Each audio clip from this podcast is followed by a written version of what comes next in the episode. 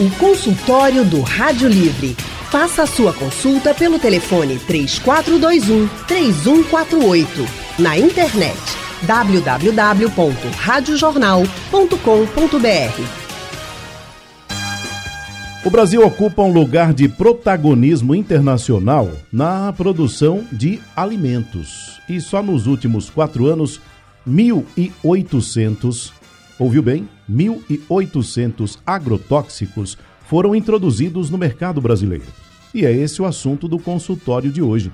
Quais são os riscos do uso de agrotóxico ou do uso desses agrotóxicos para a nossa saúde? Como é que isso chega à nossa mesa? Sobre o assunto, vamos conversar agora com a nutricionista Amanda Lima. Ela é mestre em nutrição pela Universidade Federal de Pernambuco e também tutora do curso de nutrição da Faculdade Pernambucana de Saúde. Muito boa tarde, doutora Amanda. Boa tarde, boa tarde para todos. Também conversamos com a nutricionista Camila Yandara. Ela é doutoranda em Ciências da Saúde pela UPE e pós-graduada em Nutrição Clínica pelo Programa de Residência em Nutrição Clínica do Hospital Universitário Oswaldo Cruz. Boa tarde, doutora Camila. Boa tarde, Tony. Tudo bom? Prazer estar aqui com vocês mais uma vez. Bom, e hoje eu vou conversar com as senhoras sobre algo que, ao final do programa, a gente deve concluir que vai ser um grande alerta para o cuidado com a nossa saúde. Sempre que a gente fala sobre alimentação, a gente traz muitas dicas do que comer para determinadas situações. Agora a gente vai orientar as pessoas de como escolher o alimento para cuidar da saúde de uma forma geral.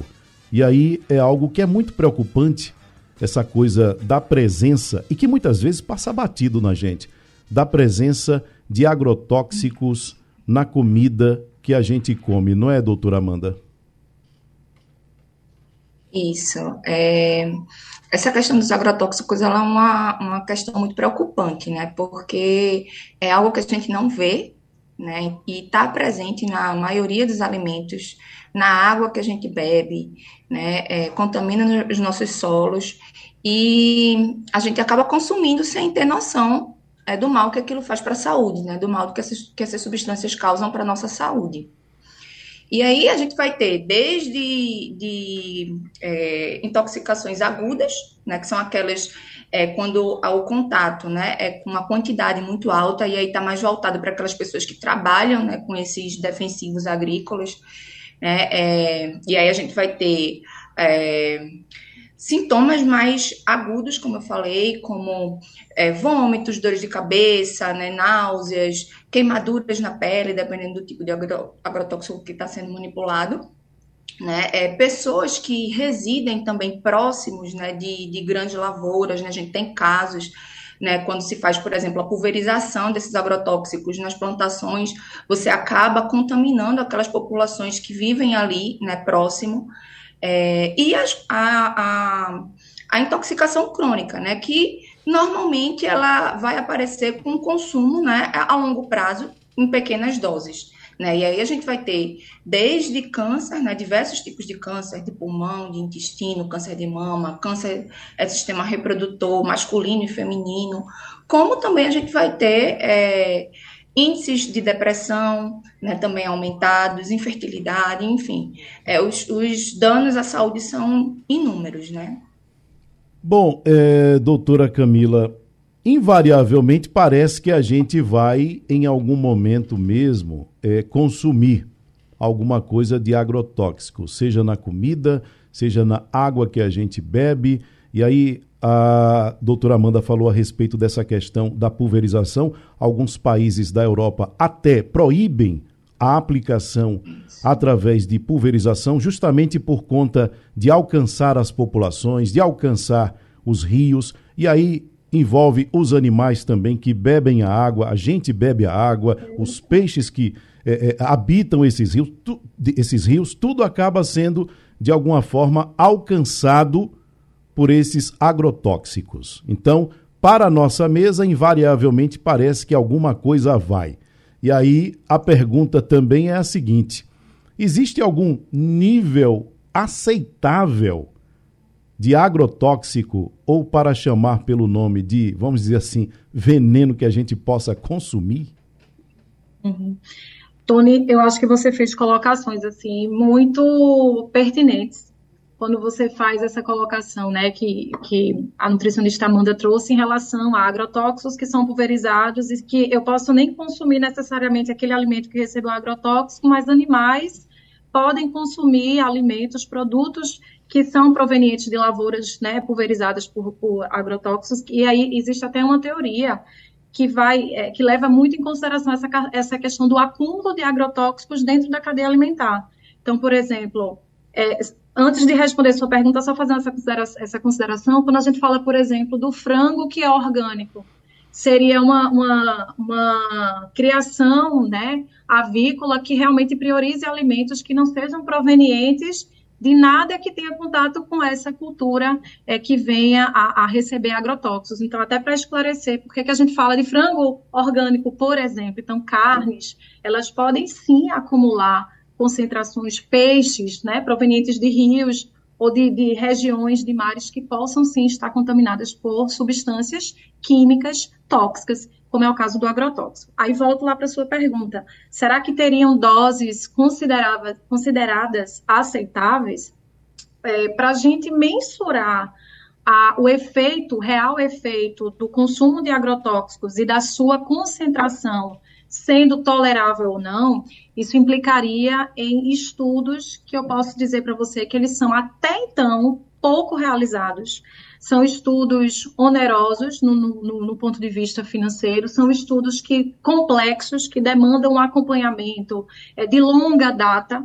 Então, a gente tem o uso de agrotóxicos de algumas décadas atrás para cá, e é como se a gente ainda não pudesse considerar que determinadas doenças são por efeito desse ou daquele produto, dessa ou daquela concentração.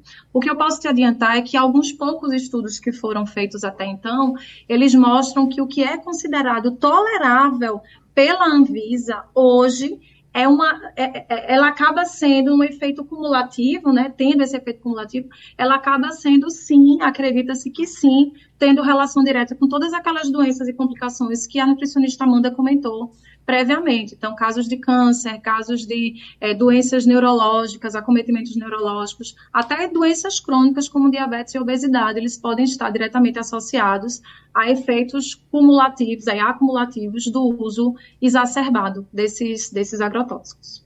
É medonho isso, né? Quer dizer, existe um nível tolerável no curto prazo, mas a longo prazo a gente vai acabar sentindo os efeitos dessa ingestão. Pode-se dizer que sim. Consultório do Rádio Livre de hoje, debatendo, questionando, querendo saber quais os riscos do uso de agrotóxicos para a nossa saúde. E aí eu falo da comida que vai à nossa mesa, da água que a gente bebe, dos animais que a gente come, enfim. Qual é a repercussão disso na nossa saúde? E aí, doutora Amanda, a gente vai abrir para as perguntas pelo telefone, pelo painel interativo e também pelo nosso WhatsApp 991478520. A primeira pergunta que eu vou fazer é do nosso companheiro Leonardo Bores. Ele me deixou na incumbência de trazer uma pergunta dele para o programa de hoje sobre essa questão dessa ingesta de agrotóxicos e a gente falou antes de ir para o intervalo sobre os efeitos no curto prazo, os efeitos a longo prazo e essa afetação que há sobre a funcionalidade do nosso corpo se afeta, inclusive, e aí eu vou colocar a pergunta do Boris, se afeta, por exemplo, a libido da pessoa.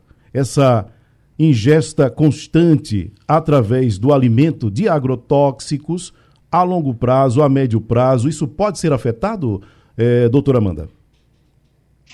É, foi uma excelente pergunta de Leonardo, né? É, e afeta sim, porque a gente vai ter é, alterações hormonais também, né? É, esse, essa exposição aos agrotóxicos, ela mexe né, com o nosso corpo, com as nossas glândulas, né? Com como eu falei, né, a parte do sistema reprodutor, né, então você vai ter alterações hormonais também, né, e você pode sim ter é, tanto é, diminuição da libido, como eu já tinha falado anteriormente nas mulheres, na né, infertilidade, né, e, e, vão esses, esses efeitos vão estar associados a, a, essa exposição a longo prazo, né, então você vai consumindo nesses produtos é, durante o seu dia a dia, né, e muitas vezes quando você vai chegando né, numa idade mais avançada, você vai desenvolvendo né, esses problemas que muitas vezes vão estar associados a essa exposição. Poxa vida. É, mas claro que a gente precisa também avaliar outras causas, né? Uhum. É, porque, como Camila falou, né, hoje em dia, esses estudos que comprovam né, essas associações entre o uso de agrotóxico com determinadas alterações orgânicas, é, não são estudos é, que a gente vai ter, digamos assim, uma segurança muito grande, né? Porque são estudos de acompanhamento que a gente precisa fazer por um longo período de tempo e é muito difícil você fazer essa, essa associação causa-efeito, né? Sim. Com essa população. Então, os estudos ainda são muito escassos, mas é, tem relatos sim. Bom, vamos à participação no telefone. Zacarias, de UR3. Oi, Zacarias. Boa tarde, meu amigo Tony Araújo e todos os ouvintes da Rádio Jornal, é, consultora de graça. Boa tarde, doutora Amanda. Boa tarde, doutora Camila. É uma boa espera para o Barreto, né, Tony? Isso. Boa. Ô, meu amigo Tony, é duas perguntinhas que eu vou perguntar, doutora aí. Eu estou numa dúvida aqui, é porque minha irmã aqui é o seguinte, ela tem uma mania de quando pega tomate, e outras verduras, e pegar um pouquinho de água sanitária e deixar de molho para o outro dia. Ela diz, não, que evita, porque evita ter problema de micróbio, essas coisas, né? E outra pergunta também, qual é a diferença da carne de boi para a gente comer a, a galinha? Evita, é melhor evitar certas coisas ou a carne de boi é pior do que a galinha? Muito obrigado a vocês, tenham uma boa tarde, que Deus abençoe. Tá certo então. Bom, eu vou fazer o seguinte, essa pergunta do Zacarias, que são duas, eu vou dividir para as duas nutricionistas. A doutora Amanda vai responder sobre essa questão das hortaliças, que muitas vezes a gente traz da rua, coloca, tem muita gente que tem é, esse costume, colocar num recipiente com água que é, é, depositou também água sanitária. É, e a doutora Camila vai falar a respeito dessa questão dos animais. E aí eu tenho uma coisa específica: se o modo de preparo ele tem alguma influência em nos livrar dessa possibilidade de consumir agrotóxico. Mas aí, doutora Amanda, sobre as hortaliças, isso aí tem alguma eficácia real? E aí eu digo em relação à limpeza propriamente dita, mas no que diz respeito também a essa questão dos agrotóxicos, o que é que a gente pode fazer? Há algo que a gente possa fazer? Perfeita pergunta. Isso é um dado assim que a gente deveria realmente orientar toda a população, né? É, sim, diminui, né? É, mas não é só água sanitária, tá? Que a gente chama popularmente água sanitária, né? Mas é o hipoclorito. A gente tem a diluição correta e o tempo também. Então, não deixar de um dia para o outro, tá? Então, a gente recomenda uma colher de sopa para um litro de água e ficar ali 10 minutos né, de contato, até para higiene mesmo, retirar micróbios, é, micróbios, enfim, higienizar né, é, essas hortaliças. Mas no que condiz aos agrotóxicos, só a água sanitária ela não é suficiente. Uhum. Tá? Então, a gente, além de passar pela água sanitária, a gente recomenda também a diluição né, com vinagre e também posteriormente com bicarbonato de sódio. Tá? Então, é, normalmente é um passo a passo, né? 10 minutos em contato com cada uma dessas diluições para você tirar ali grande parte desse agrotóxico que vai estar tá ali né, na casca dessas hortaliças, né? E você faz essa limpeza mais é, apropriada. Porém, né, os estudos mostram que uma, alguns agrotóxicos eles conseguem penetrar no DNA dessas plantas, né, dessas enfim, das hortaliças, desse que a gente vai estar consumindo. E aí, nesse caso, né, quando esses agrotóxicos penetram nesse DNA, a gente não consegue retirar mais ele, tá? Então, a gente diminui a exposição, né, a gente diminui os níveis, mas a gente não retira completamente, tá? Então, isso é importante também a população saber. E o tempo que a hortaliça passa armazenada na geladeira tem alguma influência também nessa diminuição, vamos dizer assim, da eficácia do agrotóxico? Não, não. é, o tempo ele, ele, o tempo que ela fica armazenada, ele não vai sumindo, né? Digamos assim, ele não vai diminuindo, né? Com o tempo que ele vai estar tá ali, né? É, como eu falei, uma vez que ele penetra nesse DNA, né? Da, dessas hortaliças, desse, enfim, leguminosas, né? Que a gente vai estar tá consumindo, é, ele não consegue mais ser retirado, né? Então é como se ele tivesse é, sido incorporado, fizesse parte né, daquela planta, porque ele entrou no DNA dela. Né? Então a gente não consegue mais retirar. Né? Então, infelizmente, é, é difícil realmente esse manejo. Doutora Camila, é, entre a, a, os nossos alimentos que são afetados pela presença do agrotóxico, a gente falou a respeito dos animais que uhum. estão nos rios que são é, é, tomados pelo agrotóxico de alguma forma, os animais que ingerem os alimentos e também a água. E aí eu pergunto o seguinte: é, o Zacarias perguntou se uma carne ou outra pode ser melhor, a carne do frango, a carne de boi, mas aí eu vou além e colocaria mais o seguinte: é, o modo de preparo ele contribui de alguma forma? Uhum. É, essa pergunta de Zacarias, ela tem até uma questão que eu, eu já fiz um comentário breve antes, que é a questão de depende muito de qual é a alimentação que é oferecida para esses animais. Então, a uhum. gente pode sim pensar num, numa carne vermelha proveniente né, da, do, do, boi, que seja até mais saudável no quesito agrotóxico, né, que estamos falando agora, em relação a é, carne, frango, carne branca, que seja proveniente de criadouros que sejam menos controlados. Então, a gente vai ter aí, não é à toa é, que eu acho que vale a gente esclarecer um pouco isso até para os nossos ouvintes, é a questão dessa variação de preço que a gente tem no mercado. Então, aquela carne vermelha ou até mesmo frango que é proveniente de frigoríficos, que são, é, que são advindos de abatedouros, sem nenhum tipo de fiscalização, cujo animal faz uso de qualquer tipo de alimento para que ele ganhe peso, que ele vá é, para o abate, esse é um animal, essa é uma carne né, proveniente de animais que estariam em maior risco de contaminação não somente no quesito de agrotóxicos, certo? Também no quesito de contaminação microbiana. É, e em relação a aí por esse motivo, a gente tem uma discrepância, muitas vezes, muito grande entre distribuidores, fornecedores de carnes, sejam vermelhas ou sejam carnes brancas, uhum. nos supermercados. A gente tem carnes que têm selos de qualidade, que o quilo custa algo assim, é, exorbitantemente fora do que seria o padrão financeiro da maioria da população. Mas por quê? Porque muitas vezes pode se justificar esse valor, não somente por isso, mas pode se justificar também por ser uma peça de carne que foi proveniente de um animal animal seleto, cuja alimentação é regrada, cujos grãos da ração sendo selecionados e, por exemplo, isentos de substâncias químicas que possam prejudicar a qualidade daquela carne e, consequentemente, a qualidade de vida, a condição de vida e de saúde do indivíduo que a consome. Então, por esse motivo, a gente pode justificar essa variação exorbitante de valores, certo? Que existe Sim. no mercado. Em relação à forma de preparo, no quesito agrotóxicos, que é o nosso tema de hoje, eu não arriscaria dizer que existe uma diferença. Talvez a carne, a cocção é, úmida, que a gente chama, que é o cozimento, né, uma carne de panela, um guisado, ela teria a chance, sim, de ter uma menor concentração de agrotóxicos nas entranhas da carne, se eu comparar com a carne que foi assada, que foi cozida no calor que a gente chama calor seco. Mas, uma vez que eu consumo a carne de molho com molho, a substância que poderia, por algum acaso, sair daquela fibra lá da carne e, e vir para a água de cozimento, ela permaneceu na preparação porque está compondo molho. Então, eu não posso afirmar com segurança, não, não seria uma recomendação, por exemplo, vamos todos agora só comer carne guisada, despre desprezar a água de cozimento e criar aí uma estratégia para eliminar, porque isso não é cientificamente comprovado, certo? Então, não posso afirmar que existiria aí formas de preparo que beneficiassem, ou melhor, que minimizem a concentração desses agrotóxicos. Uhum. Perfeito. Vamos à participação do João Rosário de Floresta.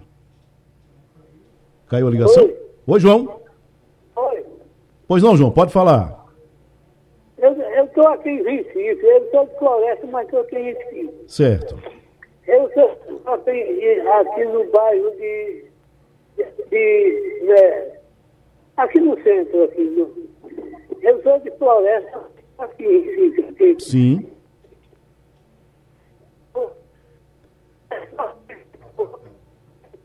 Tá difícil ouvir, né? Oi, João. É um.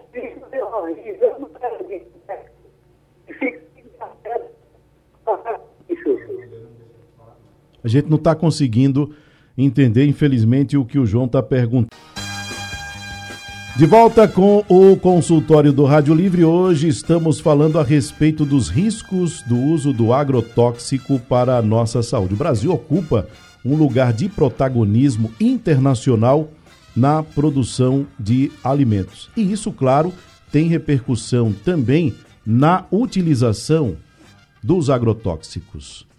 E aí existe uma forma correta, existe uma forma, eh, digamos assim, orientada de utilização dos agrotóxicos, porque invariavelmente alguma repercussão isso terá na nossa saúde. E justamente por isso a gente está aqui conversando com duas nutricionistas, Amanda Lima e a nutricionista Camila Iandara, a respeito desse assunto, sem deixar de reconhecer que a utilização correta, a utilização bem orientada, ela é importante. O Brasil ocupa esse lugar de protagonismo internacional na produção e, como consequência, na utilização também. Isso por conta da grande área agricultável e de utilização da agricultura que o Brasil possui. Vamos seguir aqui com o nosso Rádio Livre, o nosso tema de hoje, agora indo para o telefone, aliás, indo para o telefone não, para um amigo que mandou o áudio, Braulio do Fundão, 991478520. Vamos ouvir. Boa tarde, Tony Araújo. Aqui quem fala é Braulio de Fundão. Fiquei sabendo que o alho é muito bom para a saúde. Mas me diga uma coisa, ele leva agrotóxico também? Me tira essa dúvida aí, por favor. Obrigado. Ok, Braulio, obrigado pela sua participação. Doutora Amanda, ele falou a respeito do alho. A gente ouve falar muito bem do alho. E aí fala-se da, das suas propriedades, inclusive curativas. E eu nu- nunca ouvi falar de praga que desce eh, numa plantação de alho. Não sei se existe. Eu nunca ouvi falar. Será que o alho, por ser tão forte, ele, ele tem esse poder de expulsar, de mandar para longe, inclusive, as pragas? E a senhora já tem notícia de utilização também de agrotóxico numa plantação de alho, doutora Amanda?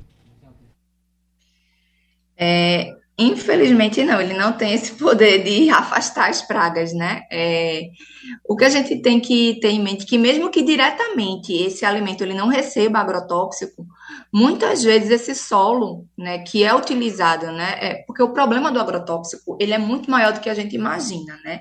Não é só aquele alimento, aquela plantação que a gente vai estar plantando ali que vai receber agrotóxico e, e que vai ser contaminada né? É, é, quando a gente utiliza agrotóxico, a gente contamina tanto o nosso solo como a nossa água.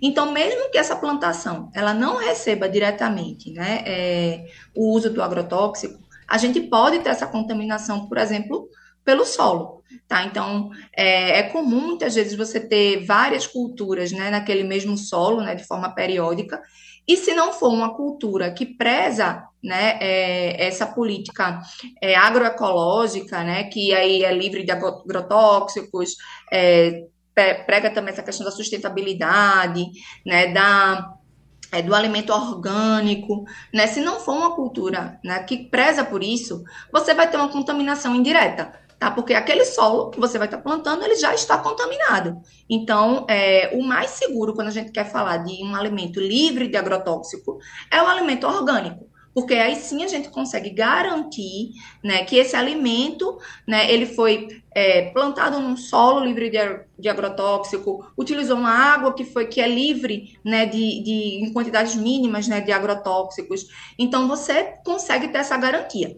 Mas se não for um alimento orgânico, você pode sim ter uma contaminação indireta, tá? Por mais que não seja diretamente aplicado ali.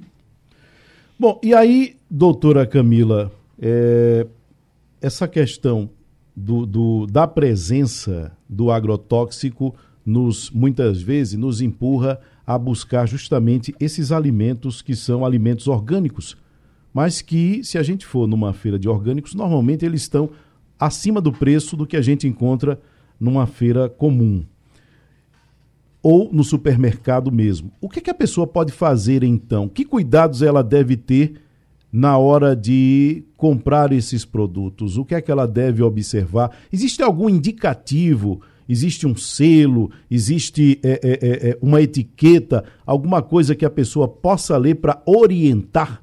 Se ela estiver fazendo a compra é, é, num supermercado ou numa feira normal, não numa feira orgânica. Existe muito a questão do incentivo à agricultura familiar, né? Então, existem muitas cooperativas é, de agricultores, inclusive pensando na nossa região, pensando em Recife, a gente tem muitas cidades que ficam aqui no entorno da região metropolitana, que são grandes produtoras no sentido orgânico da coisa. Então, quando eu digo grande, grandes produtoras, eu não estou dizendo que elas têm grandes produções, mas que produzem o ano todo alimentos, né, a depender é, do, dos itens por época, e estão frequentemente nas feirinhas de orgânicos que a gente carinhosamente chama por aqui. É, e existe muita uma tendência, ou pelo menos uma orientação por parte da maioria dos profissionais, nutricionistas, acredito que médicos também, no sentido de estimular o consumo de alimentos orgânicos porque entra exatamente no que você já, já questionou e a Amanda também já respondeu, que por mais cuidado que a gente tenha com as, as hortaliças, hortifruti, né, frutas, legumes e verduras, a gente não consegue exterminar, excluir esse agrotóxico. Então, talvez a melhor alternativa seria, um, priorizar sim essas, essas comunidades, né, essas, essas cooperativas que fornecem os alimentos orgânicos. Existem sim selos para ele, para aquele produto ele ser considerado produto orgânico, ele tem que seguir uma série de, de critérios e a partir desses critérios atingidos, existem-se os selos que denominam esse ou aquele produto como de fato sendo orgânicos. Então é muito importante priorizar. É muito frequente nos grandes supermercados a gente encontrar a banana é, que custa talvez 4, 5 reais o quilo, a banana orgânica que vai custar 7, 8 reais o quilo. E uma, uma, um fator interessante que eu acho que vale é, esclarecer também é a aparência do produto.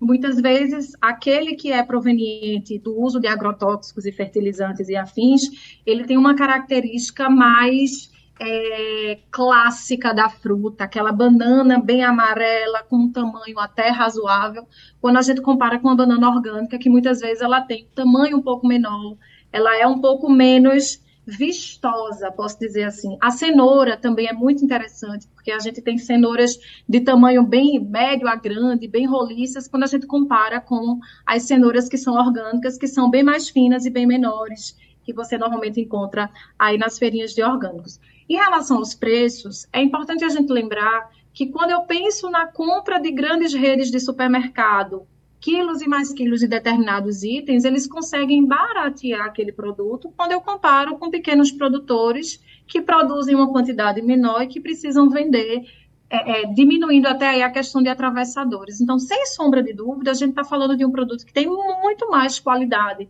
que ficou muito menos tempo exposto ao sol, exposto a insetos, é, enfim, que passou por tantos outros atravessadores. Então, de fato, o que seria mais recomendado é a gente conseguir estimular o consumo de alimentos orgânicos e que isso, inclusive, possa, né, a, a, curto e médio prazo, baratear esses produtos, uma vez que essas, essas é, esqueci o nomezinho agora, cooperativas, estão sendo estimuladas a, a, a, trabalhar, estão conseguindo se manter, estão conseguindo sobreviver. Então, acho que uma vez que a gente estimula o consumo, esses produtores eles vão conseguir também devolver para nós consumidores produtos até com preços melhores. É questão talvez de tempo aí. Vamos à participação no Outra... telefone. Maria Helena de Paulista. Oi, Maria Helena.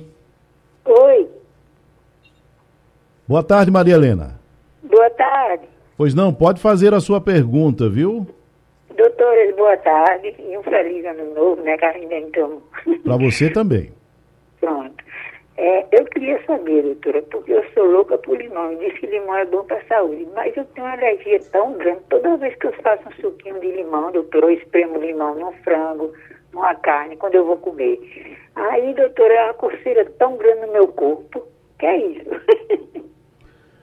Doutora Amanda, ouviu aí a pergunta da Maria Helena? Ela parece, é, é, é, reage como se tivesse uma alergia a algo que ela gosta tanto, que é o limão. O que é que pode ser isso?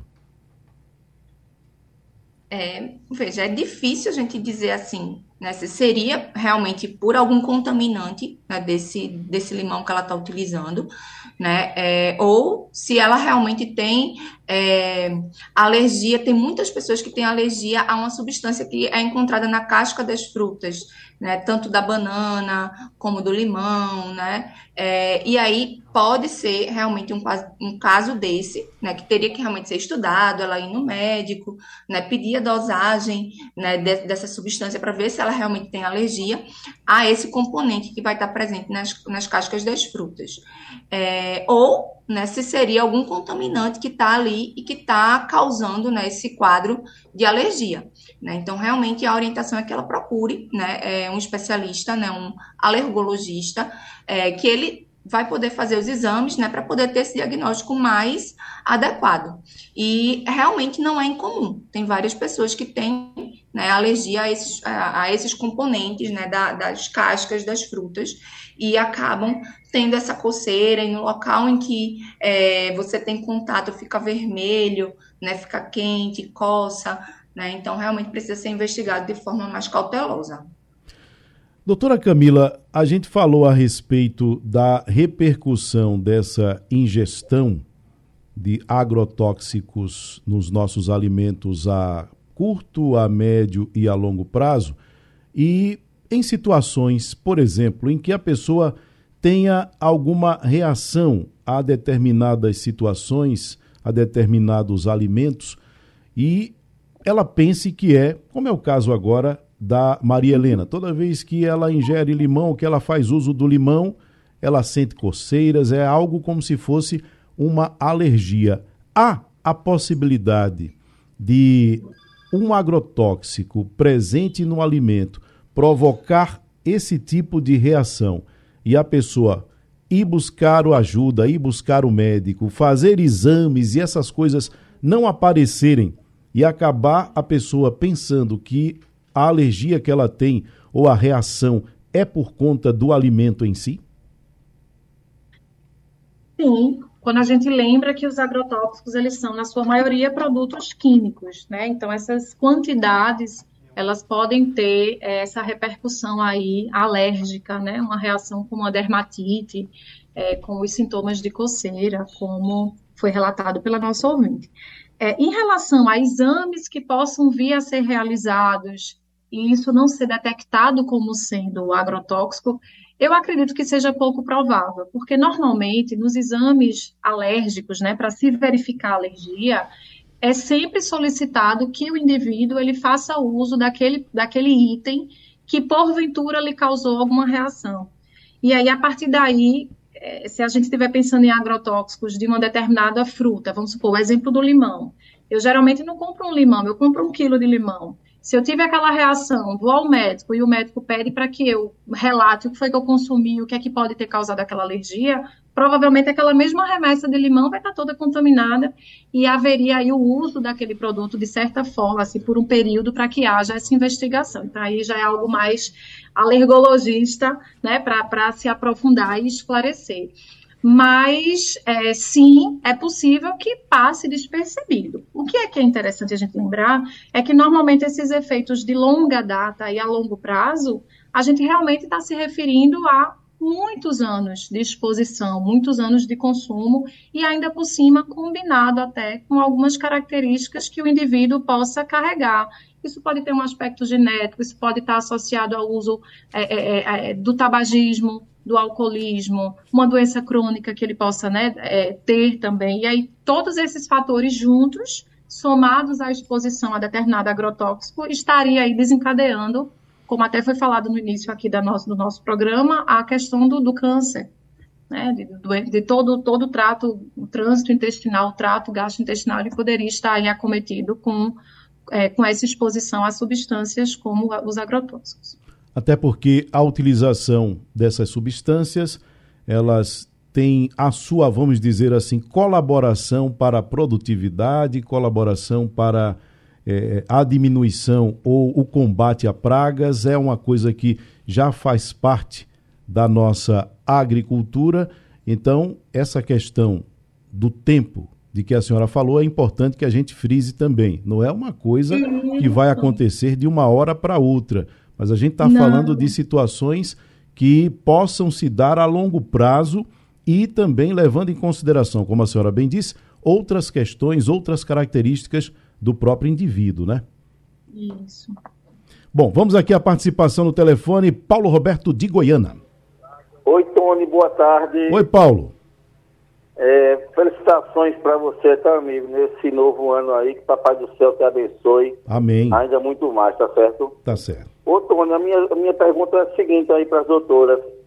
Se existe uma possibilidade, né, de no caso das hortaliças, né, couve, alface, é, se existe algum produto que a gente possa deixar de molho, né, e esse a, a, a essa, é, agrotóxico, né, uhum. ele possa ou diminuir ou se dissipar da, da, da folhagem.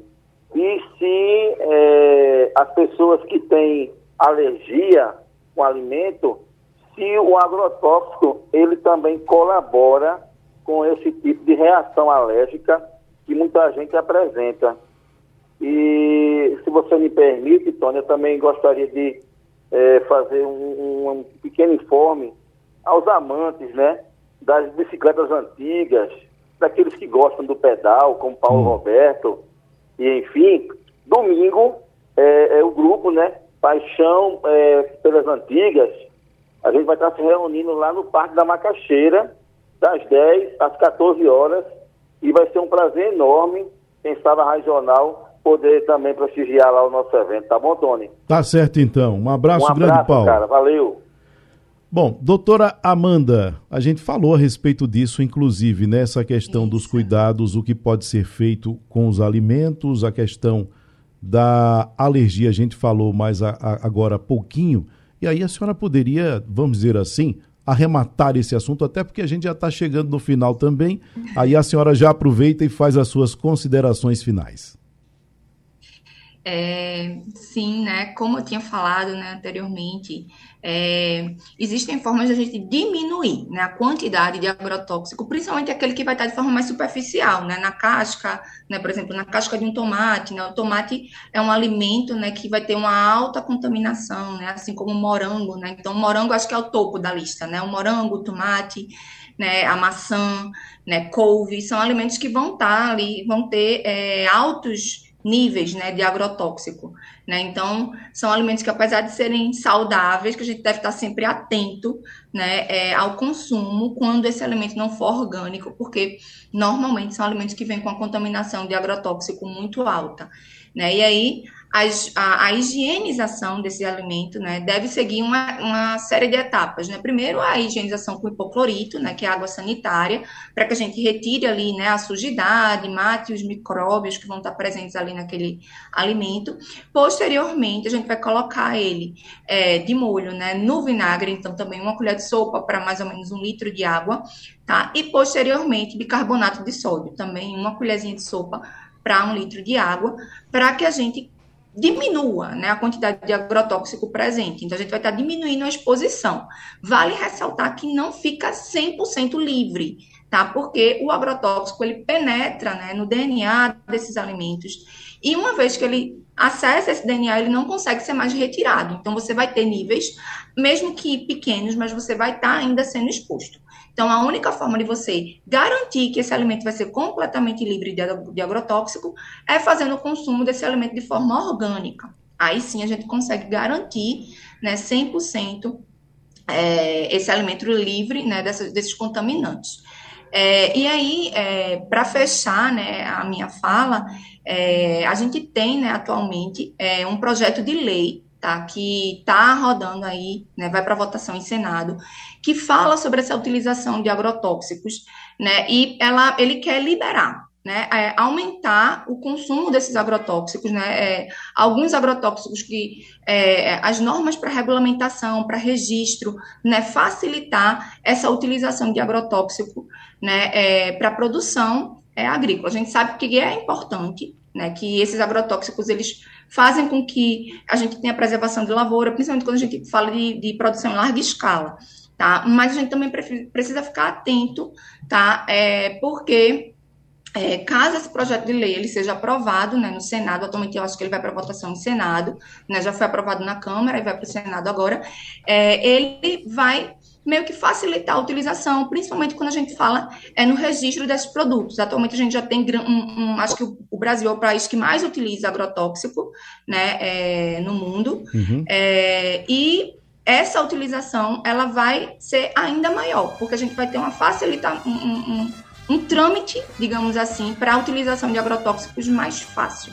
Tá? Tá então, certo, então. É, fica, vale ficar atento a isso também. Doutora Amanda, muito obrigado pela sua participação no programa. Doutora Camila, Obrigada obrigado. a vocês pelo convite. Obrigado também a senhora, viu, doutora Camila? Eu que agradeço mais uma vez. Um abraço a todos. Foi um prazer estar aqui. O consultório do Rádio Livre é reprisado na programação da madrugada da sua Rádio Jornal. E o Rádio Livre de hoje fica por aqui. A produção é de Gabriela Bento. Trabalhos técnicos de Big Alves, Edilson Lima e Elivelto Henrique. No apoio, Rosa Vanderlei. Com um time desses, amigo, até eu faço. A coordenação de jornalismo é de Victor Tavares. A direção é de Mônica Carvalho. Até amanhã. Obrigado pela sua audiência e também pela sua participação. Tchau. Sugestão ou comentário sobre o programa que você acaba de ouvir, envie para o nosso WhatsApp 99147 8520.